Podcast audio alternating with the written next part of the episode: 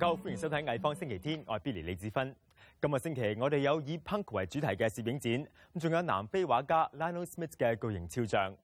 我哋都邀請咗 Andrea Machelli 同埋 Nicholas Blucos 嚟到錄影廠，用鼓同埋鋼琴合奏爵士樂曲，稍後為大家送上。不過首先呢，我哋講下食物。聖經有句説話，即係人活着不是單靠食物，我哋嘅心靈咧一樣需要滋養。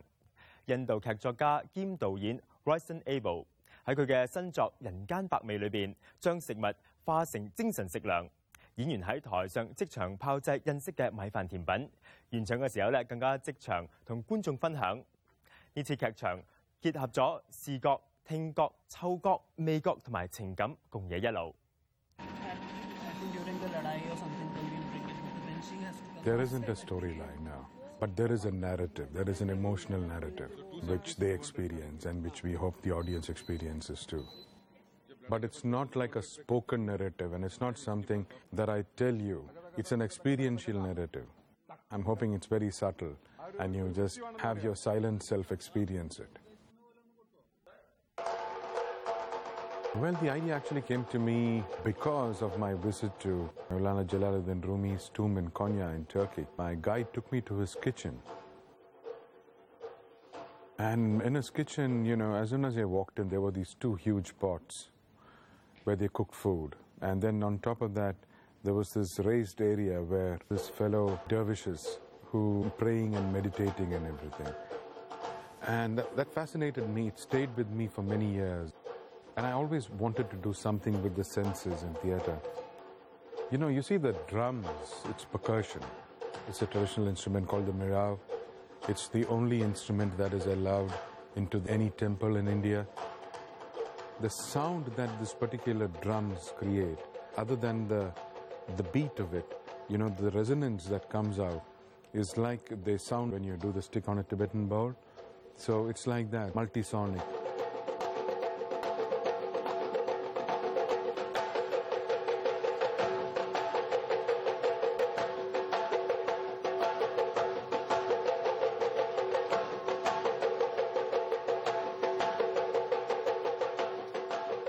And if you look at the drums, you know, they are like uh, copper pots in which you can actually cook food. So with that, the shape and the sound and everything, it kind of fits in. Percussion actually helps you to get you through an experience in a much more effective way. And hence, the sound and the taste coming together.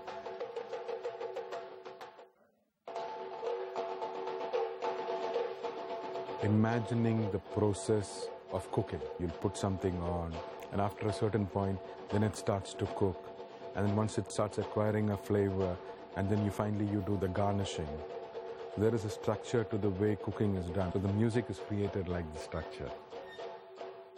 Not while they're cooking, but with the cooking itself. The movement of the cooking. That's how the music is orchestrated. In Kerala, this place where I come from and where the drummers come from, it's a tradition in the temples where this particular rice pudding is cooked. And it's first offered to the gods, and then it's offered to the public that comes in to be a part of that communion. For me, also, the whole performance is a spiritual communion. You're going through a meditation. What they normally serve you is something sweet. So that's what we do. We serve you something sweet after that.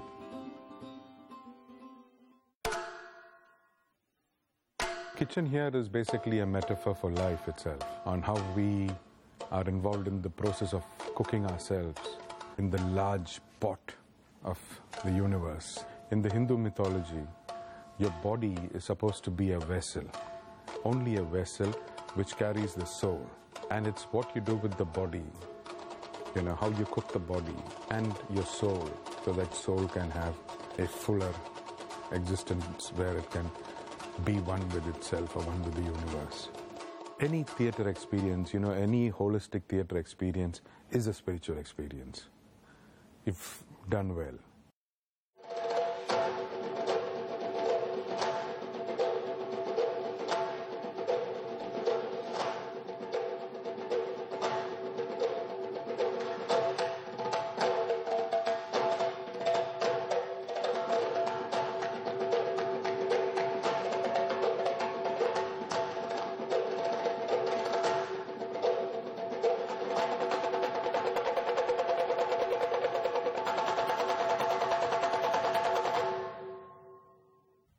頭先喺《人間百味》裏邊，演員擊打嘅敲擊樂器叫做米扎普，有成二千幾年歷史。咁睇完一啲傳統樂器嘅演奏，我哋而家轉下睇另一類嘅音樂類型。咁七十年代中期，punk 音樂咧喺倫敦同埋紐約興起，好多嘅樂隊，例如 The Clash、The Sex Pistols、The Jam、The Pretenders 等等，唔單止影響音樂界嘅發展啊，咁就連時裝、政治同埋文化咧都吹起一股 punk 浪潮。最近喺尖沙咀嘅 Agnes B 概念店 Rue de Marcel 咁就有一個名為 PUNK+ 嘅攝影展，展出二十八幅由倫敦攝影師 Sheila Rock 拍攝嘅照片。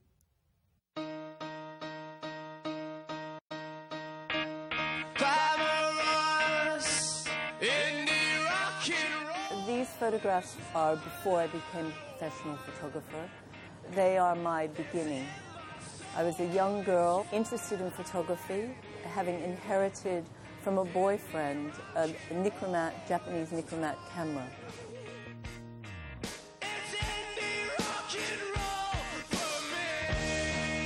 When I was a young girl involved with the, the punk movement, I had no idea its importance would be so powerful, would have such resonance for people all around the world. And it's become very much a part of the, the face of Britain And they had big Ben and then they had punks.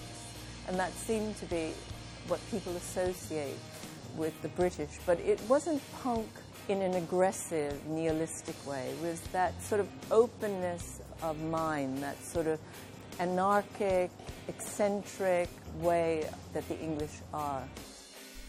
punk 嘅出现系对当时一种沉溺自恋、过度生产嘅音乐工业同一个不公义社会状态嘅一种回应。 七十年代中期，紐約樂隊 The Ramones 同嚟自倫敦嘅 The Clash，仲有 The Sex p i s t o l 都係 punk 樂隊嘅始祖。佢哋嘅音樂充滿能量，而且仲保留咗一種粗犷嘅味道。嚟自美國嘅 Sheila Rock 當時住喺倫敦，佢未正式成為專業攝影師之前，已經用相機記錄咗 punk 文化嘅興起同改變。This band, The Clash, um, one of these photographs were used as a, um, a poster for their first gig, and I was paid 50 pounds for the use. They were so early on and they were so fundamentally important to the imagery of the whole punk phenomena, you know, and their creativity and their clothes and their music and the, the attitude in England, it was a dire time of economic unrest, poverty.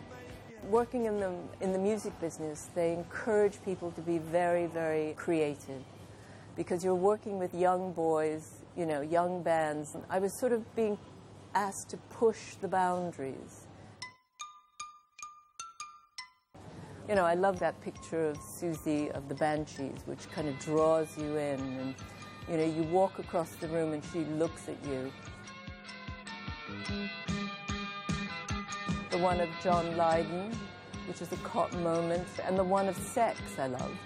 And that's the shop on the King's Road that was instrumental in, of gravitating loads of young people to go there. And it was almost like a fashion symbol. Sheila 响音乐圈子打滚咗十年之后，佢觉得系时候要拍摄其他嘅主题，所以佢转去影潮流时装、大自然风景同时事记录等等。 其中一項同 Punk 大纜都扯唔埋嘅係零四年佢推出咗一本黑白相片書《Sarah The Way of the Tibetan Monk》，入面嘅相就記錄咗西藏色拉子僧人鮮為人知嘅一面。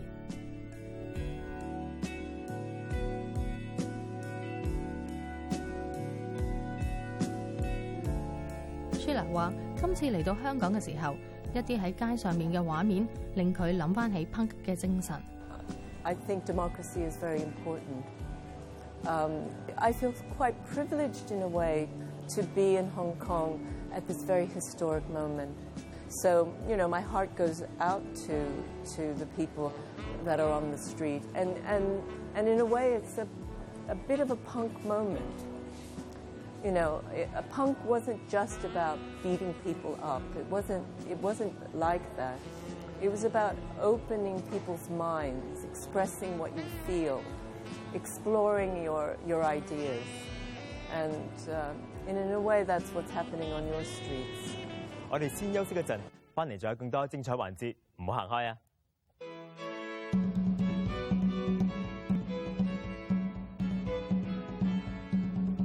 歡迎翻嚟藝方星期天。南非藝術家 Lionel Smith 喜歡繪畫人像，咁尤其是中意繪畫肖像，仲要係比真人更加大嘅頭部大特寫。Lionel Smith 啱啱喺位於上環嘅 Castry Gallery 完成咗亞洲首個個人作品展 Contronym。Lionel 話 Contronym 呢一個字咧有兩個意思，而今次展出嘅作品咁就係想表現雙重身份同埋多重身份。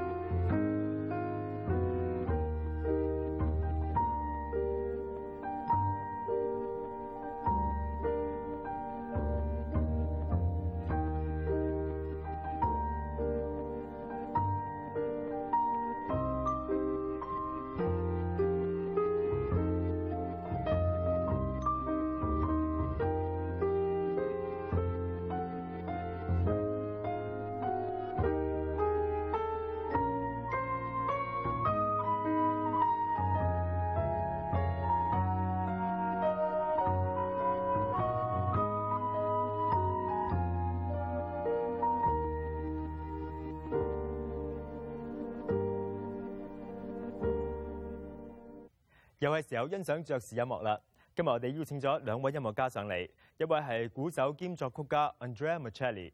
咁佢話自己嘅音樂靈感咧嚟自意大利多位作曲家，包括 Ennio Morricone、Giacomo Puccini、Nino Rota。今日佢聯同鋼琴手 Nicholas Blucos 一齊嚟到我哋嘅錄影廠啊，同我哋嘅英文主持阿 Ben 傾偈。Nicholas Belucas and Andrea Marcelli, welcome to the program. Thank you very much. Thank you very Uh, what have you guys been up to here in Hong Kong? What have you done? I had a, um, a workshop with the Chinese University of Hong Kong, and today with the uh, University of Science and Technology, a workshop and a concert. Tomorrow at the Lingnan University, and then the Grandi Music. And then the main concert with the Italian Cultural Institute is uh, Thursday at the Y Theatre. Your influences, you know, go from Morricone and Puccini into the, all the jazz greats, Yeah. and you've collaborated with so many jazz greats. Uh, what's that been like, and what's your philosophy behind that? Jazz is based on dialogue. Maybe we can say it's the only form of art that is really based on, on music dialogue. And um, the respect for differences, that's also what uh, reflects jazz. The, the more you, you express your own culture, the more you are true, the more you're playing jazz. And, um, and then we listen to each other. We propose idea while we are playing. We listen to each other. We propose again, and we go in one direction or another one instantly. And jazz is about um, going where your heart is telling you, you know, where your inner world is telling you to go. And what I found very interesting is that it's like a tree with a lot of branches, and each branch is going into the direction of your own culture. Well, speaking of your own voices, uh, can we get you guys to play something here in the studio? Yes. Uh, what would you like to do for us? Okay, there is a composition of mine called Retirantes from my album Beyond the Blue, and uh, we will play that. There is some, like it's a bossa nova, and then from that, uh, we are trying to connect with the Italian song uh, from the film uh, Fellini, La Strada, composition by Nino Rota. So uh, we'll, we'll try to see what we can do. This is also about jazz. Uh, try to make things happen. Let's hear it.